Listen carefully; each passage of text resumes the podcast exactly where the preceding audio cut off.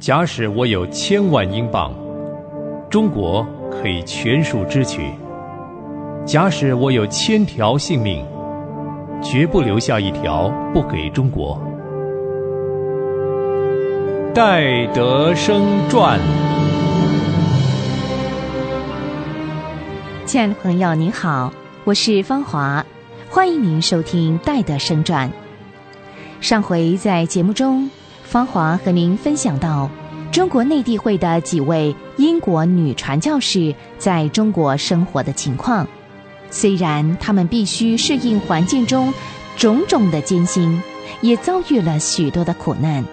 甚至有些女传教士牺牲了他们的生命，但是凡他们脚踪所到之地，他们用神的爱爱那些中国的妇女。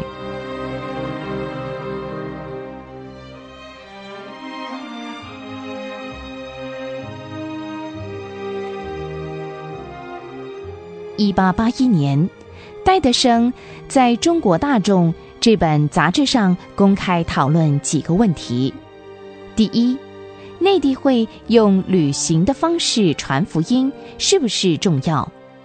第二，他毫无目标的旅行各处是不是有效果？第三，以后这些的工作是不是可以由流动性变为固定性呢？说起来，内地会的教士打开华西各方的传道之门。已经有四年半了，对于工作的发展情况如何呢？要立刻的估计效果还显得太早。就当时有五个开辟的省份来算，已经有七十个人受洗归主。山西太原的习圣魔就是当时山西归主最著名的一位。由此可见，旅行步道也有它的成就。所以，宣扬真理是内地会不变的宗旨。而戴德生在工作进行的原则上，是以《圣经箴言》第十一章二十四节中的两句话：“有失散的，却有增添。”虽然靠旅行步道求信徒增添，不如集中力量在一个固定的教区工作，效果来得更好更快。但是戴德生却不因此而改变他的方针，他鼓励各传教士继续的向内地前进。当时有一位叫贾美人的宣教士，除了湖南以外，其他中国各省他都去过，连遥远的蒙古、西藏也有他的踪迹。而麦卡迪也步行到广西、贵州、云南三省。范约翰和施亨利两人也从缅甸入了云南，在祁西传道，以后到武昌，后来又到了上海。旅行步道也有它的重要性。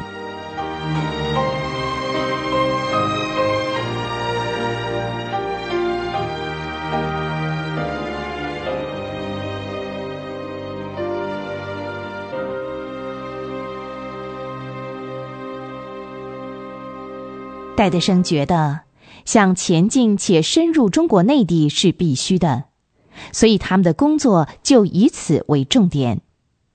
这样一来，自然就有许多新的问题产生。他不能不随时的拟定新的策略。对于这一点，戴德生就在武昌聚集了所有的童工，发表了几项意见，提出几种为神工作的不同方法。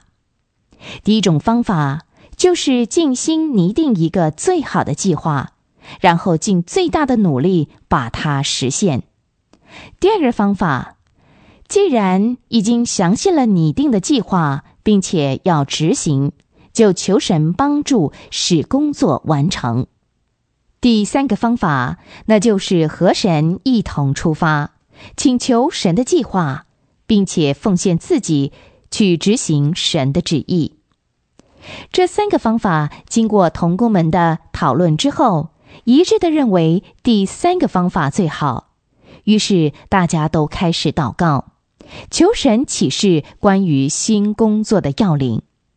同时，戴德生又告诉大家，既然赞成第三个方法，那么大家就要将责任交给伟大设计的神，同时心里一定要有一种安慰，要觉得做神的事情是蛮有甘甜的，因为除了顺服神的领导之外，没有什么责任。因为我们是服侍一位会设计、能实现而且永不失败的神。有一天。戴德生和一位童工在武昌的蛇洲上，一面散步，一面谈了起来。我们应该求神增加一些新的童工到中国来传福音。那必须增加几个人呢？至少必须增加五十到六十个人吧。啊，还要这么多的人吗？这样的数目只怕还不够呢。怎么会不够呢？是的，的确不够。圣经路加福音第十章第一节那说，主又设立七十个人，差遣他们两个两个的，在他前面往自己所要到的各城各地方去，就对他们说：要收的庄稼多，做工的人少，所以你们当求庄稼的主打发工人去收他的庄稼。从这两节经文看来，就是要求七十个人也不太多啊。但是在经费方面，哎，这是什么东西呀？啊，这是一串铜钱，一串铜钱，这真是上帝奇妙的安排。当我们正谈钱的时候，你看，神就把一串铜钱放在我们面前，这岂不正是指示我们不要为经费烦恼吗？对了对了，我们只要凭信心祈求，神必定会垂听的。是的。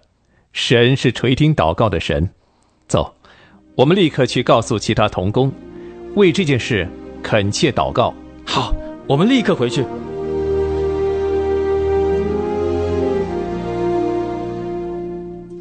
神的工作其实很多难度，我们我们我们想想，我们想想办法，看怎么样。各位同工，刚才我们得到神的一个启示。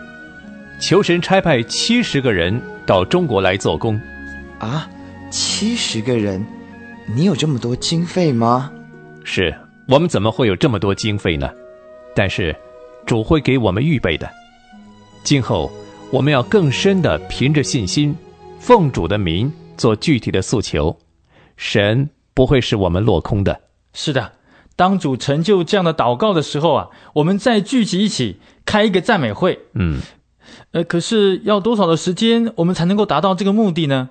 我想三年的期限应该不会太难吧？三年，三年之久啊！呃，只怕到时候呢，大家要再聚在一起，都不是很容易了。呃。为什么不趁着现在还没有分开的时候，我们就来开一个赞美会嘛？呃，为这七十个人感谢主呢？好，好不好？对对，好，那我们就这么办。好，我们立刻开会。嗯，凭信心感谢主垂听了我们的祷告。对，哎呀，感谢神，就是神垂听我们祷告的，太感谢神了。是的，感谢主。